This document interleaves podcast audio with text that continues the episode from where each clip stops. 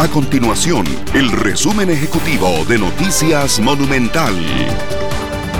Hola, mi nombre es Fernanda Romero y estas son las informaciones más importantes del día en Noticias Monumental. Una vez más, decenas de conductores abarrotaron las gasolineras antes de que comenzara a regir un nuevo aumento en las tarifas de los combustibles.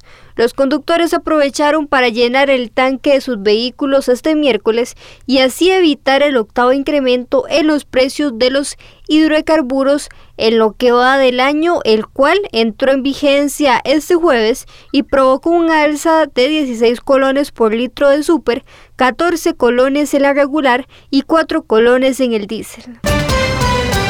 La fracción del Partido Restauración Nacional pide al resto de bancadas legislativas tramitar de forma rápida el proyecto de ley que reduce el impuesto a los combustibles por dos años, durante el periodo de sesiones ordinarias que inicia el primero de agosto.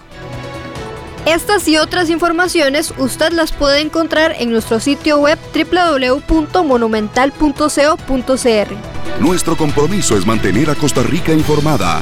Esto fue el resumen ejecutivo de Noticias Monumental.